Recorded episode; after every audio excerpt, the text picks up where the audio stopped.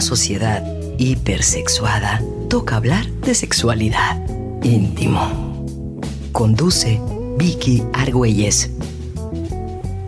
Íntimo.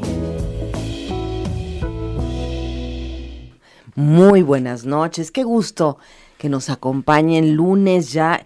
Estamos iniciando mes, ya estamos a, a 6 de mayo ya se acerca muy pronto el Día Internacional de la Mujer, pero bueno, hoy 6 de mayo vamos a tener un tema muy interesante.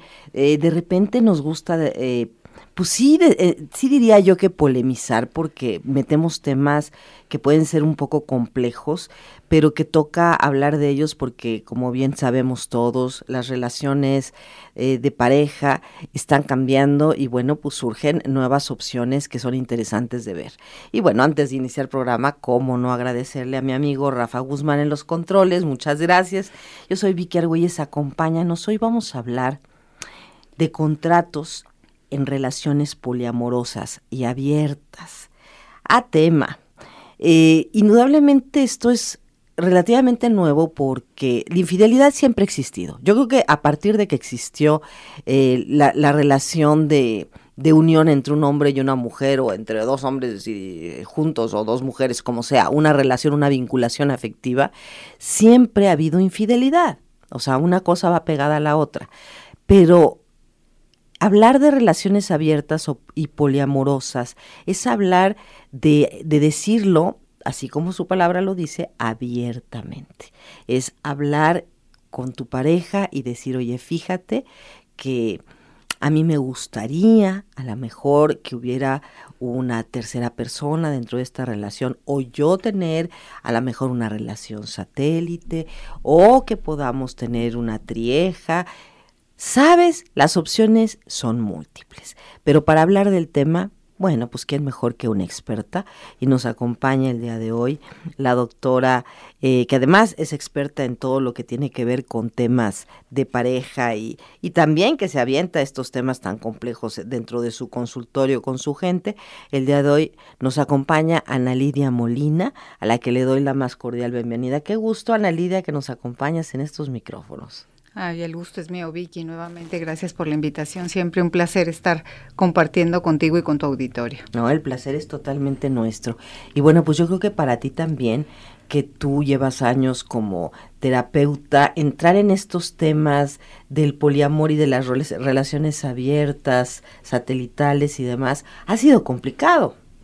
Ha sido toda una transición porque efectivamente este ya tengo ya bastantes años como psicoterapeuta de pareja, entre otras, y definitivamente ha sido toda una transición, aunque podemos hablar que ya se hablaba de pues de que la monogamia no es intrínseca a la especie humana, ¿no? Desde el siglo XIX se hablaba de que la familia y la pareja, pues básicamente se hace básicamente en función de los bienes, ¿no? Pero no voy a entrar en temas antropológicos, sino porque tenemos poco tiempo, pero a manera de introducción, ya que esta es una continuidad de un programa que tuvimos aproximadamente hace un mes y surgieron varias preguntas que después me hicieron de manera personal al terminar el, el programa, eh, pues bueno, a manera de introducción hablamos de que estas generaciones, estamos hablando ya de algunas décadas, este no es algo nuevo, ya estamos hablando de, algunas décadas en donde realmente la, la, juventud ya no está en función de todo aquello eh, que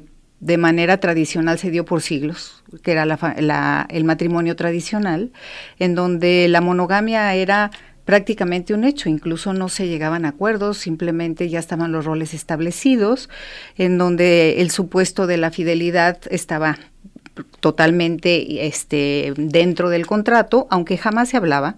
Lógicamente que cuando hablamos ya de la realidad, sabemos y todos los estudios lo demuestran de que la mayor parte de las personas que están en monogamia pues había este infidelidades, ¿no? Hablando de infidelidades, bueno. ¿Y sabías que había un gen de la infidelidad? Eh, eh, a eso voy, no sé, no, sí, sí me lo habías comentado, pero si quieres comentarnos al respecto.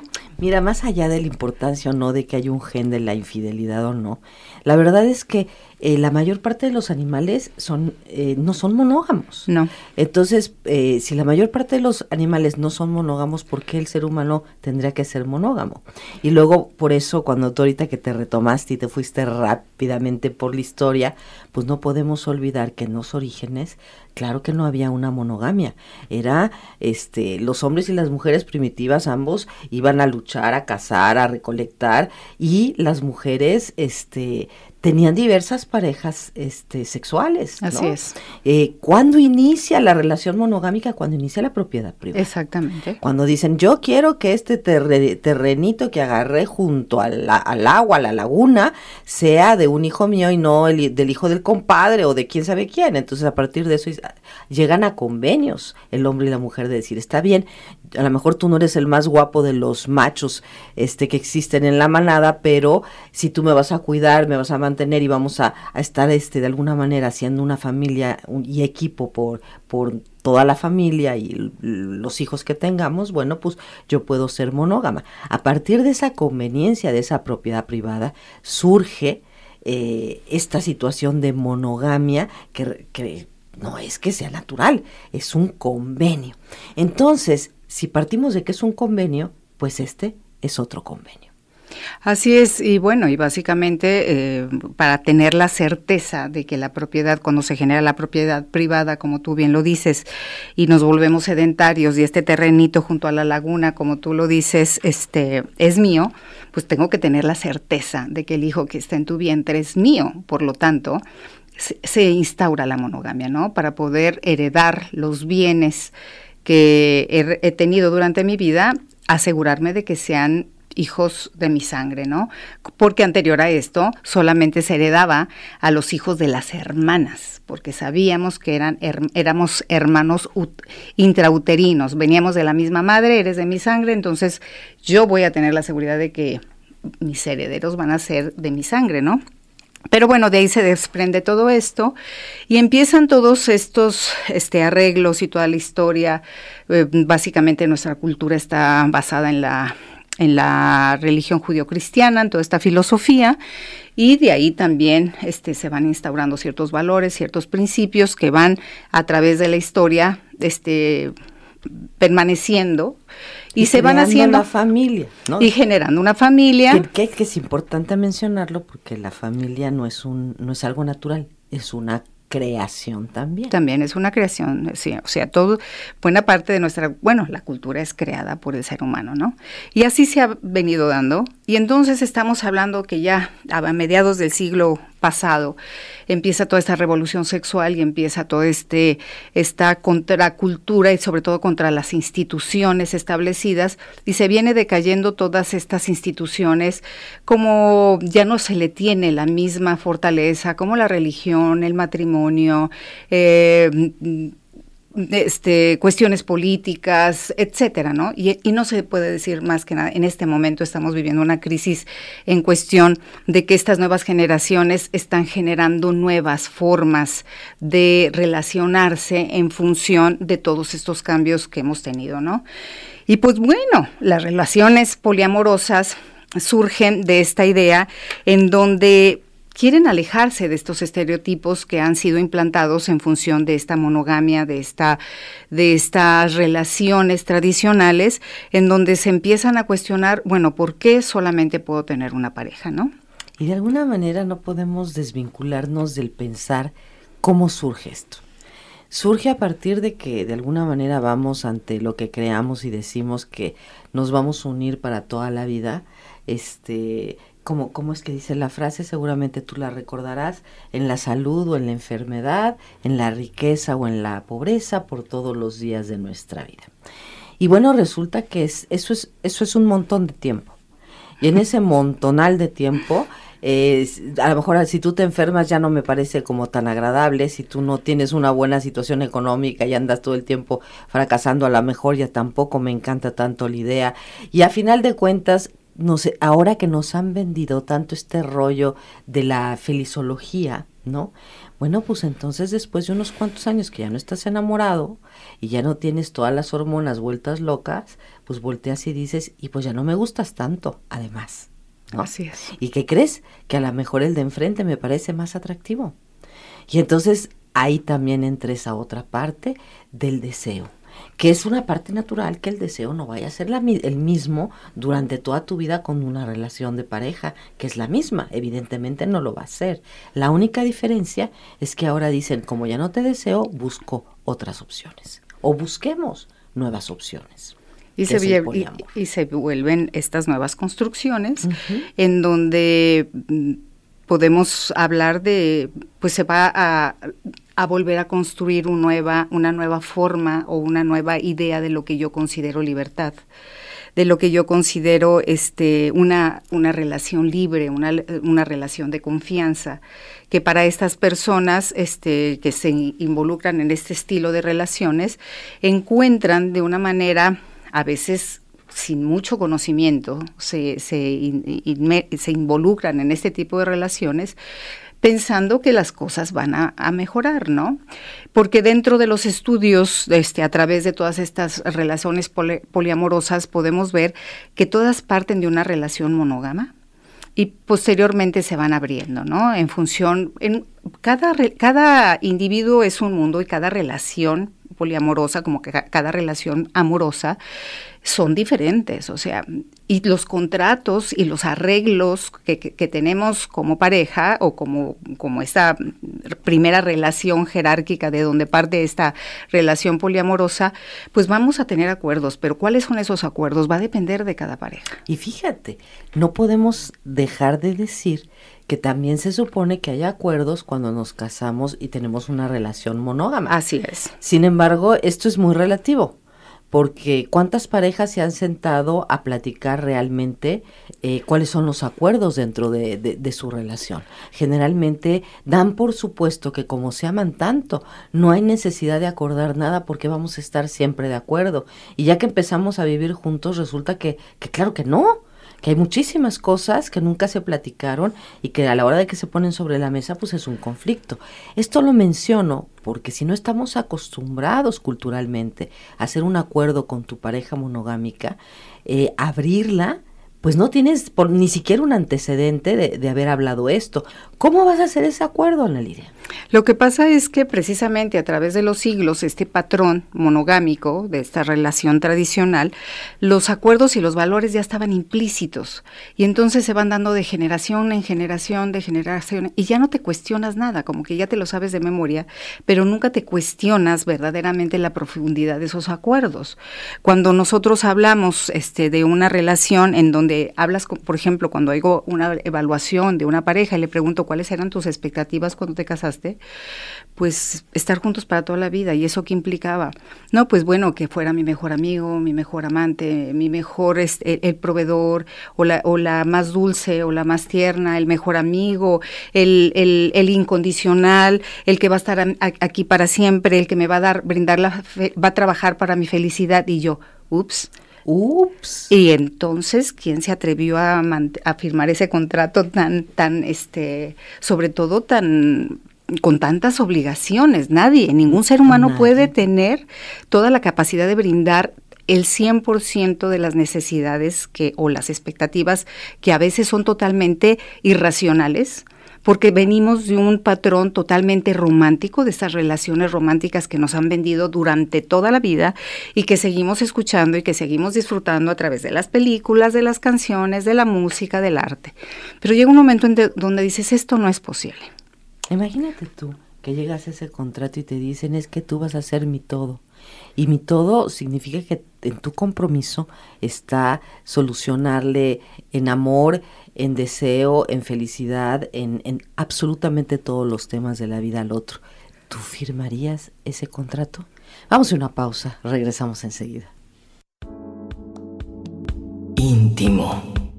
Porque todos tenemos derecho al placer. Volvemos.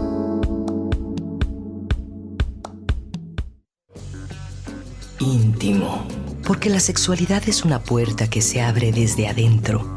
Atrévete a conocer los pliegues del placer. Continuamos.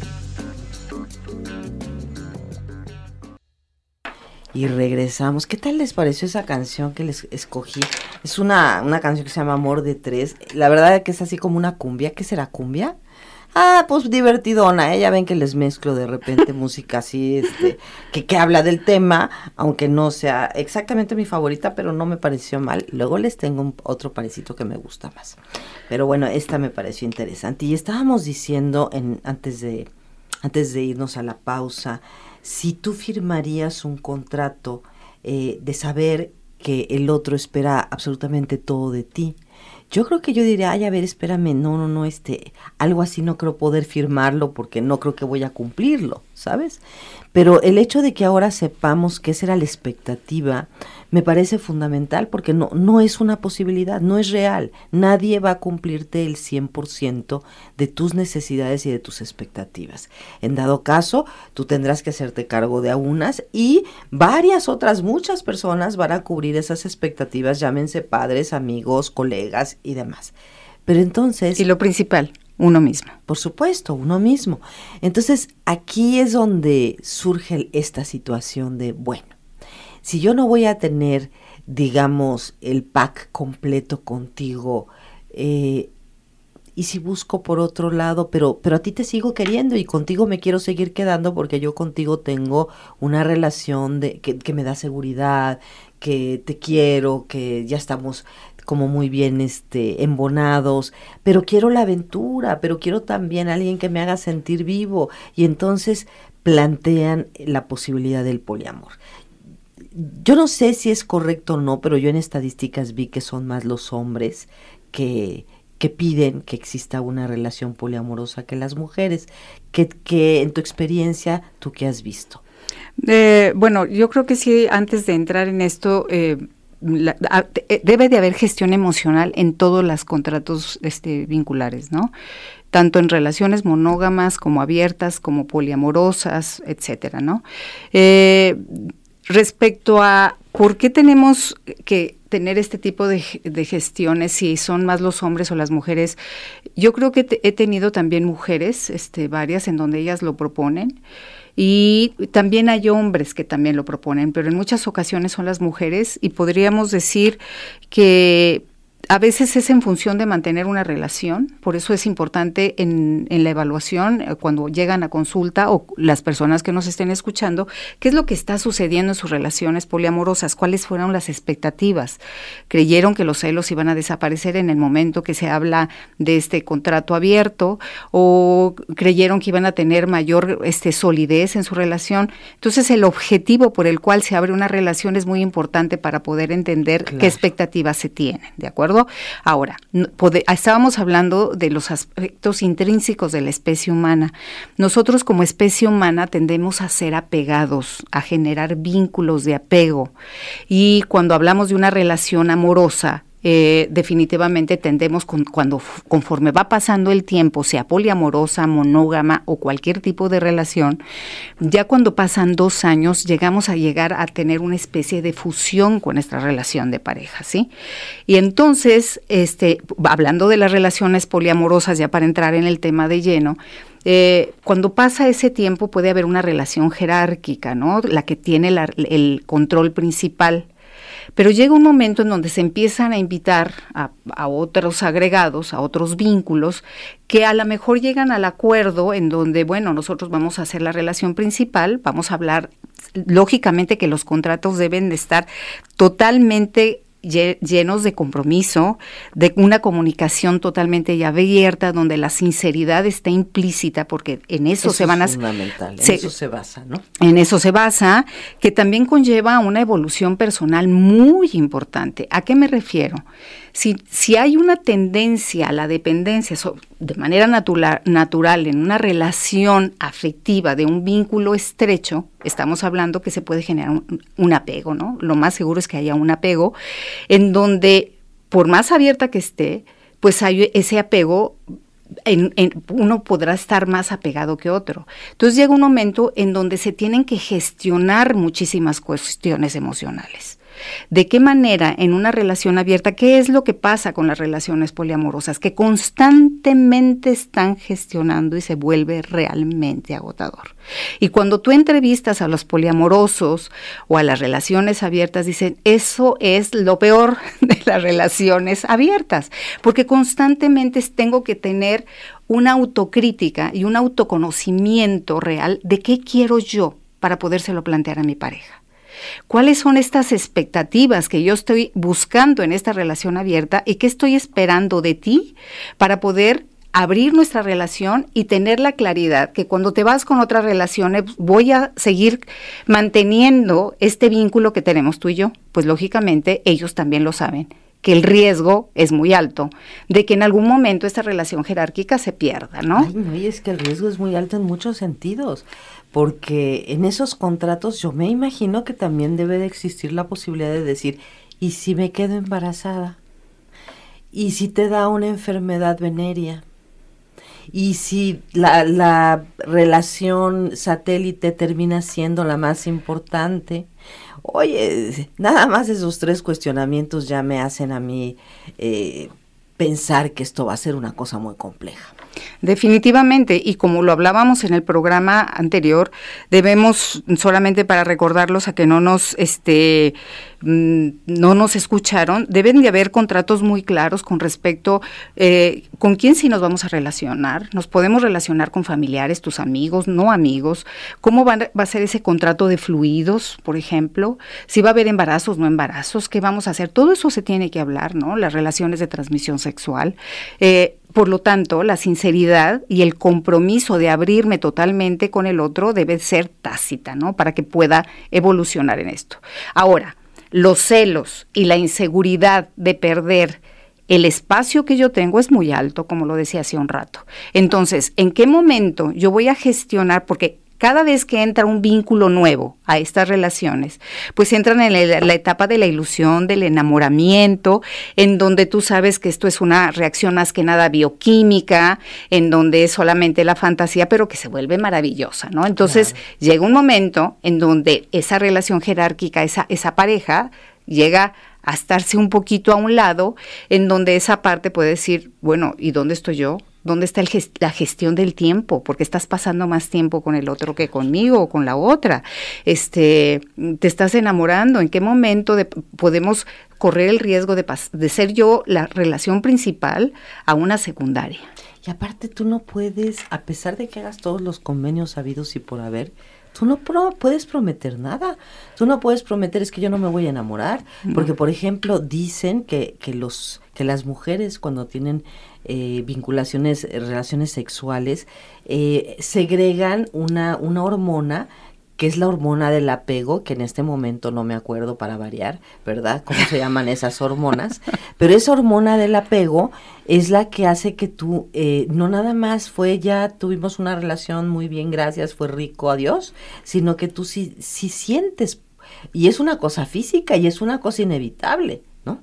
que tú tengas un apego con esa otra persona. Entonces, eh, a lo mejor el hombre puede sí decir, ay, bueno, esto ya se acabó, qué rico, adiós, y tú, tú no necesariamente. Eso no quiere decir que tú te vas a enamorar de cualquier hombre con el que tú tengas relaciones sexuales, evidentemente no. Simplemente estás en un riesgo latente de que pueda sucederte. Y entonces eso ya cambia bastante el convenio, porque tú pudiste haber llegado a un acuerdo de sí, podemos tener relaciones sexuales, pero no nos vamos a involucrar emocionalmente, y eso no lo puedes asegurar. Ahora, imagínate, para poder llegar a eso, porque bueno, nosotros de manera intrínseca tenemos una tendencia hablando de por qué el ser humano es apegado por naturaleza, porque nuestros primeros años de vida necesitamos de un cuidador.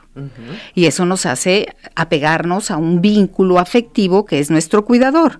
Eh, ¿Cómo podemos realmente entrar en una situación en donde vamos evolucionando, nos vamos a ir troquelando en este apego que tuvimos en nuestra primera infancia y va a ser de alguna manera transmitido en nuestras relaciones de pareja posteriormente. Claro que va a tener modificaciones, no es exactamente el mismo que tuvimos en la infancia, pero somos apegados. Entonces, cuando tenemos una relación afectiva, pues básicamente también tendemos a repetir ciertos patrones de nuestra historia personal. ¿Qué son las emociones, en primer lugar? Cómo nos emocionamos, cómo tenemos que tener este tipo, me están preguntando cómo se rompe este tipo de apego. En primer lugar, tenemos que tener una idea clara de quiénes somos. En una relación poliamorosa, si en todas las relaciones es importante tener una clara identidad, lo mejor, lo más claro posible, porque no es al 100% en ninguno de los casos, en estos casos es más. ¿Qué, qué, qué real, realmente qué quiero? ¿Quién soy? Tiene que haber una, eh, un trabajo interno muy claro respecto a mis miedos, mis inseguridades, mi nivel de dependencia, qué quiero este, obtener a través de esta relación, para qué quiero este tipo de relación, qué es lo que espero obtener con ese tipo de relación o con mis diferentes vínculos que tengo en estas relaciones poliamorosas. ¿Cómo se puede romper ese tipo de apego? Realmente lo que estamos hablando en estas relaciones poliamorosas simplemente se van este, como negociando. Ahorita hay una relación jerárquica, mañana puede ser con otro. O este tipo de apego es una admiración profesional, este otro me va a dar un apego de seguridad y de sensación de, de que me puede proteger en cualquier momento. El otro puede ser un apego de admiración este, por su inteligencia. Entonces empiezan a haber otros tipos de apego, pero de qué manera lo más importante es tener claro que las otras personas en una relación poliamorosa no están ahí para satisfacer nuestras necesidades que tienen que ser satisfechas personalmente. Entonces, ¿de qué manera se deconstruye este, este nuevo tipo de vinculación?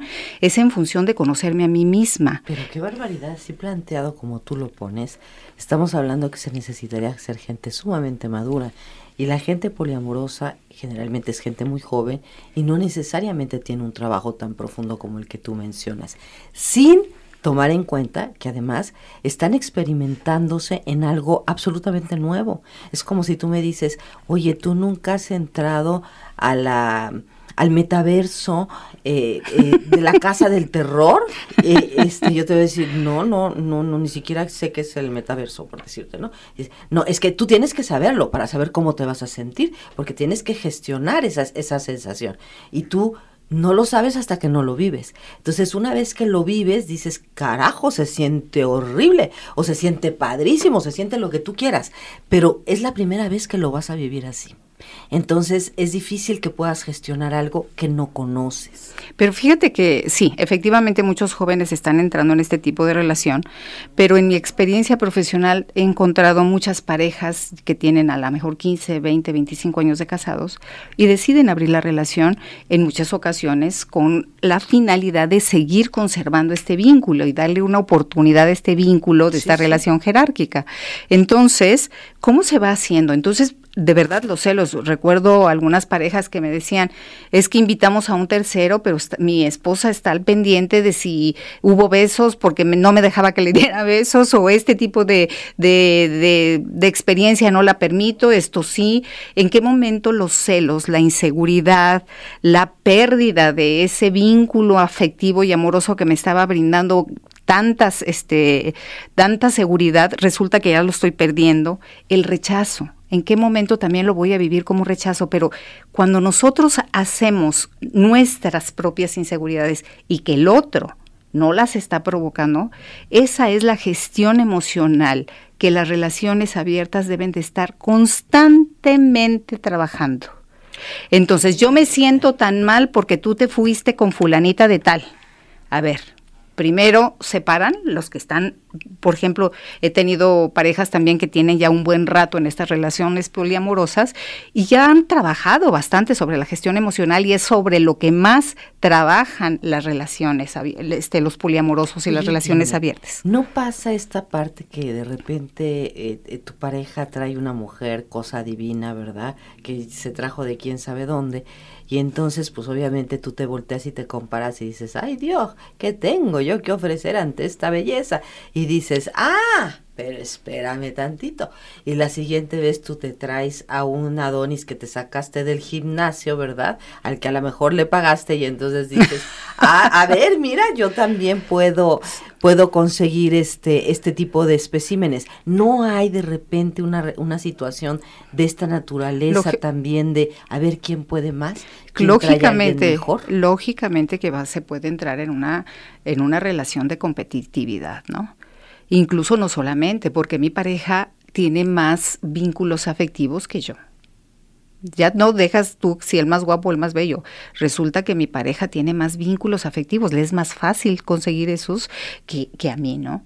Y lo puedo recordar en una, algunas parejas en donde ahora con las aplicaciones se abren a lo mejor los dos, vamos a tener ahora una, este, un fin de semana divertido y resulta que hablen la aplicación los dos y una de las partes tiene más, este, match, dependiendo, pero bueno, que tú y entonces entran las inseguridades. Por eso el crecimiento. Dios mío, tuviste 15 match y yo no tuve uno y el uno, el uno que tengo es de una amiga que le dije, por favor, pícale al mío, ¿no?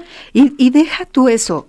Imagínate, todavía entramos a a terreros mucho más profundos. Porque nosotros, este, hablaba yo que las emociones tienen que ver con el sistema nervioso central definitivamente, ¿no? Y que van a estar primero nuestro, a ver, vienen estímulos de afuera, ¿no? Estas personas que nos interesan. Estas personas, ¿quién, quién lo va a percibir? Nuestros, nuestros sentidos.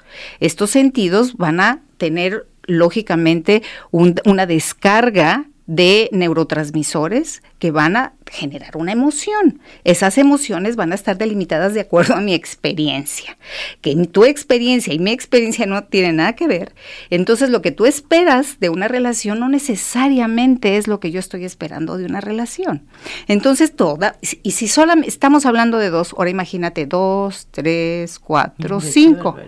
Entonces es, por eso decían estos poliamorosos a los cuales estuve yo, con los que he estado trabajando en algunas ocasiones, dicen, lo más difícil es esta gestión emocional, en donde he llegado en muchas ocasiones, por ejemplo, eh, recuerdo de una persona que acababa de romper, a pasar de una relación jerárquica, pasó a una relación de, porque su pareja se había enamorado perdidamente de la, de la otra persona, y de repente esta persona estaba totalmente vinculada a él y de repente dice, es que mi dolor es tanto, porque si se imaginan que abriendo una relación las cosas van a ser más sencillas y fáciles y los celos no van a estar ahí presentes y la desigualdad no va a estar presente, la autoestima siempre va a estar en los mejores niveles, están muy equivocados. Cuando se va esa persona amada porque ya se encontró a alguien y cambia esa relación jerárquica, ¿qué va a suceder? Hay muchos que dicen, estoy pensando seriamente regresar nuevamente al contrato de monogamia. ¿Sí? Porque muchas personas, lógicamente, cuando estamos hablando de un autoconocimiento y de una autoestima alta. ¿Se puede? Después de haber tenido una relación abierta o poliamorosa, ¿puedes regresar a la monogamia? Sí, no necesariamente con esa pareja que se fue, ah, buscando otra buscando. otra. A veces habrá otras que digan, sabes que no me funcionó, regreso a lo que tú y yo tuvimos durante tres años. Porque cuando estudias la infidelidad en cualquiera de las relaciones este, afectivas, no estoy hablando solamente de las poliamorosas, cuando tú tienes, hablo de dos, de más de dos años en este vínculo afectivo donde hay intimidad, confianza, seguridad, donde se generó buena parte de la intimidad y de una buena comunicación, realmente compartimos parte de nuestra personalidad con el otro, de las identidades.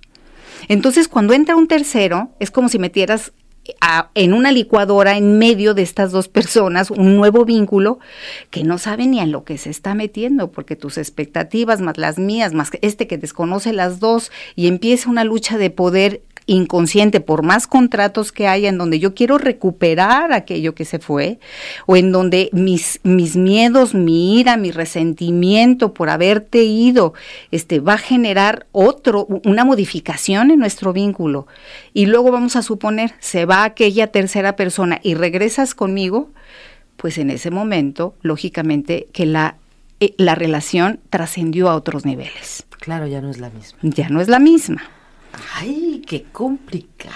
Sí, por eso tan interesante es la, terapia de pareja y la terapia de grupo, ¿no? Porque el involucrar todos estos, este, estas emociones que se presentan, todas estas expectativas que pueden ser, este, realistas o totalmente irracionales, pues van a generar, este, esta dificultad para podernos vincular y por eso todos aquellos que estén interesados en estas relaciones poliamorosas tienen que tener muy en cuenta dentro de sus contratos el, autoconocimiento para poderlo plantear al otro, cómo lo voy a comunicar, y hasta qué estoy dispuesto estoy, qué tan dispuesto estoy a negociar qué puntos y hasta qué punto no.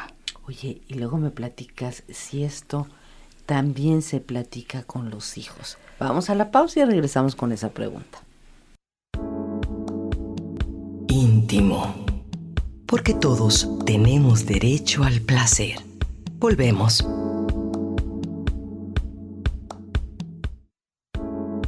Estás escuchando Íntimo. Un espacio para abatir el analfabetismo sexual. Continuamos. Y regresamos contigo en íntimo. Y fíjate, me quedé con ganas de decirles cómo se llamaba la canción que oímos al principio. Se llama Amor de Tres. Y es del grupo Aroma, que a lo mejor tú nunca lo habías oído. ¿Y qué crees? Yo tampoco. Pero muy importa, eh, hablaba del tema. Y ahorita esta canción me gustó, que es Amour à trois, que es de Amor de Tres y esta es del grupo de Estéreo Total. Esta está bastante mona y, y mira, claro, la cantan los chavos con esto como, como cosa divertida y sencilla, ¿no? Este amor a tres y tú me gustas y yo también y por qué no y, y nos juntamos y, y lo hacen ver como cosa tan sencilla cuando en realidad es algo bastante complejo. Y, y bueno, preguntaba yo en el bloque anterior. Cuando tú decidiste ya en una relación de más largo aliento, eh, que decides abrirla, con más, que tiene más tiempo, ¿esto se habla también con los hijos? Porque hay cosas que no se pueden esconder con un dedo, ¿no? Este, por lo general se les, les lleva un tiempo y no nada más con los hijos, ¿eh? incluso personas que no tienen hijos, abrirla con amigos y familiares todavía tienen mucho temor al estigma, ¿no? A que se les tome, no se entienden muchos y sobre todo en nuestra en nuestra sociedad este tipo de relaciones todavía no son muy abiertamente comunes, en donde el estigma les preocupa. Y con los hijos eh, eh, han tenido cuidado, al menos este, en mi caso, de poder, las, las parejas que he tenido en consulta han tenido cuidado de cómo expresarlo dependiendo de la edad que tengan los hijos. Si los hijos son pequeños, es más fácil que ellos puedan interactuar con los otros, pero el problema y una de las principales dificultades que también se trabajan en terapia es por ejemplo, si los hijos son pequeños y resulta que está el papá Juan, la mamá Teresa y el papá este Esteban. Esteban y la mamá Angélica, entonces los niños generan vínculos con ellos porque así como entra uno, entra otro y pueden estar vínculos y confusiones también. Exactamente, y de repente se va uno entonces los niños también entran en duelo. ¿Qué tanto se pueden este, involucrar estas, este, de qué manera se pueden involucrar, cómo pueden negociarlo Ahora, si empiezan a abrir la relación cuando los hijos crecieron en una relación monogámica y de repente les cambian el contrato, puede haber, este, pues lógicamente una gran confusión, mucha ira, mucho enojo, mucho resentimiento, mucha confusión. Y si de por sí, cuando los jóvenes, este, los padres se divorcian cuando los hijos son jóvenes, hay una tendencia, y sobre todo en la adolescencia, a ya no creer en las relaciones y los vínculos amorosos de largo plazo, ¿no? Entonces es, es importante evaluar cada caso para poder saber qué se va a decir, cómo se va a decir, de qué manera se va a abrir, si se va a abrir o no se va a abrir, en qué momento se tiene que abrir, porque la relación ya evolucionó y, se, y ya tenemos la certeza de que queremos tener una relación ya más a largo plazo. Va a depender de las circunstancias de cada relación, ¿sí? Vuelvo a repetir, este la importancia de este programa es enfatizar la gestión emocional. ¿Cuál es la diferencia de una gestión emocional en, una relación poliamorosa y a una relación monogámica? En una relación monogámica, eh, este, por lo general se responsabiliza al otro de cómo me estoy sintiendo.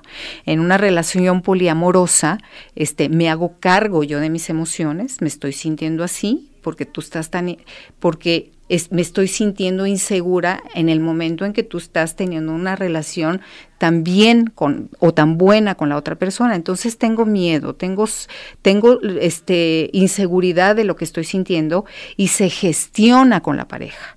En el poliamor, la pareja está este, de alguna manera comprometida a acompañar a su pareja a gestionar estas emociones de inseguridad. Sí, yo tengo una relación en donde me la estoy pasando muy bien, pero también tengo una responsabilidad contigo por todo esto que estás sintiendo y dime de qué manera te puedo acompañar a gestionar estas emociones de miedo, de tristeza, de competitividad, de ira, de resentimiento, de qué manera lo podemos hacer. Entonces, es lo que hablan los poliamorosos y dicen que realmente hay un crecimiento mucho más amplio y de más autoconocimiento en función de este tipo de experiencias que una relación monogámica en muchas ocasiones no se da. Ahora, ¿se puede hacer? Sí. Si en una relación monogámica empezamos a crear este tipo de comunicación, que también este, los poliamorosos no descartan, no están en contra de las relaciones monogámicas, este, entonces, ¿por qué no podemos también enriquecernos en las relaciones monogámicas de una comunicación en donde estemos tan comprometidos, en donde la gestión emocional también sea compartida? Fíjate, ahorita con todo lo que dijiste, pues efectivamente rescato grandes carencias de las relaciones monogámicas, donde tenemos serios problemas de comunicación, donde rara vez hay un proceso de madurez, solemos culpar al de enfrente y no responsabilizarnos, donde difícilmente hay apertura, ya no digamos una apertura este de, está bien tú vete hoy con tu pareja y yo me voy mañana, no, aperturas a tu a tu propio derecho a, a divertirte, por ejemplo, sin mí, con tus amigas o en algún otro espacio. Ni siquiera esas aperturas hay a veces. Eh, también, ¿qué otra cosa buena le veo a las relaciones poliamorosas? La libertad. La libertad que tú sientes de poder mm, crear y co-crear eh, distintas relaciones y en ese sentido hay una gran evolución y hay un gran realismo. Hablas desde, desde la realidad y no desde el fingimiento. Pero a todo esto no quiere decir que yo necesariamente estoy a favor de una relación poliamorosa. Si hay algo que yo considero complicadísimo en esta vida, es una relación de pareja. Ahora, esa relación de pareja multiplicada por dos, por tres o por cuatro, la veo muchísimo más complicada. Ahora, todo esto que acabas de hablar de que sí se ven todos estos beneficios, sí, pero la exigencia de una individualidad, de una, de una eh, identidad lo más clara posible, se exige. Y, por, y, y muchos, muchas personas la mayor parte de las personas no se logra. Entonces, son expectativas que tienen las relaciones poliamorosas. ¿En todo se logra? No, no necesariamente. Y se vuelve muy complejo, ¿no? Aquí nos están preguntando que si es válido tratar de aceptar los acuerdos poliamorosos, pero al final me doy cuenta que no puedo. ¿Es válido retractarse o se considera sin responsabilidad afectiva? No. Este, definitivamente no se, no se considera responsabilidad afectiva porque esto también se habla desde un principio, ¿no? En una relación poliamorosa. Eh, bueno, ¿qué va a pasar? Ahorita estamos teniendo estos contratos, ahorita nos están funcionando y se pueden ir puliendo, no son permanentes, como todas las relaciones son van evolucionando a través del tiempo. y también estas relaciones poliamorosas, entonces se van renegociando esos contratos, pero de repente llega uno en donde dice, no puedo con esto, definitivamente pensé que podía involucrarme en una relación poliamorosa, pero no estoy emocionalmente listo para poder entrar en esta relación, por supuesto que se puede retractar. ¿Qué sucederá? Va a depender de, ese, eh, de esa relación jerárquica. ¿ok? Entonces, estoy de acuerdo, vamos a regresar a nuestra relación monogámica, o bien, ¿sabes qué? Entonces, si tú no puedes, lo entiendo, lo puedo entender, respeto tu decisión, pero yo quiero continuar. Entonces, el riesgo es de que continúe la relación poliamorosa o termine. Claro. Pero sí yo pienso que difícilmente podemos saber cómo nos vamos a sentir hasta que no estamos en ello, ¿no? Y podemos pensar, no, es que yo no soy muy celosa, hasta que no te toca vivir algo diferente y donde te sientes desplazada y donde, como tú dices, ahora sí que todas las alimañas que tenías escondidas bajo la alfombra empiezan a salir de cosas que tú no habías trabajado y que pensabas que ya estaban superadas y resulta que no. Entonces, Uf, por supuesto, muchísimo más que hablar sobre algo tan complejo como es una relación poliamorosa, una relación satelital, una relación abierta, en fin, muchísimo que dejaremos pendiente y tendremos un siguiente programa seguramente. Muchísimas gracias Ana Lidia Molina por habernos acompañado el día de hoy. ¿A dónde te pueden encontrar? Hola, este, bueno, eh, yo estoy consultando en el núcleo médico Yaquis, el teléfono, mi teléfono para cualquier pregunta es el 33 31 27 7462 y en el consultorio permítanme mientras ve diciendo las canciones. Mientras tanto yo voy a ir despidiéndome por supuesto de Rafa Guzmán en los controles y comentándoles que nos vamos a despedir efectivamente con una última canción que se llama Full of Fire de, si trajera lentes podría leer bien lo que dice, pero creo que dice de Sharamar. Y bueno, en lo que nos dice Horacio Ana Lidia, ¿su teléfono qué es? Es el 33 36 41 02 85. Perfecto, pues muchísimas gracias Ana Lidia. Gracias Vicky, un placer. como siempre compartir estos, este espacio contigo. muchísimas gracias. Gracias y gracias. Hasta luego, buenas noches y gracias a todos por sus preguntas. Por el favor de su atención también y bueno, tenemos una cita el próximo lunes en punto de las 9. Hasta entonces, pásenla muy bien. Por hoy es todo en íntimo. Te esperamos para seguir conversando sobre erotismo y sexualidad aquí en el 96.3 FM de JB Jalisco Radio. Hasta entonces.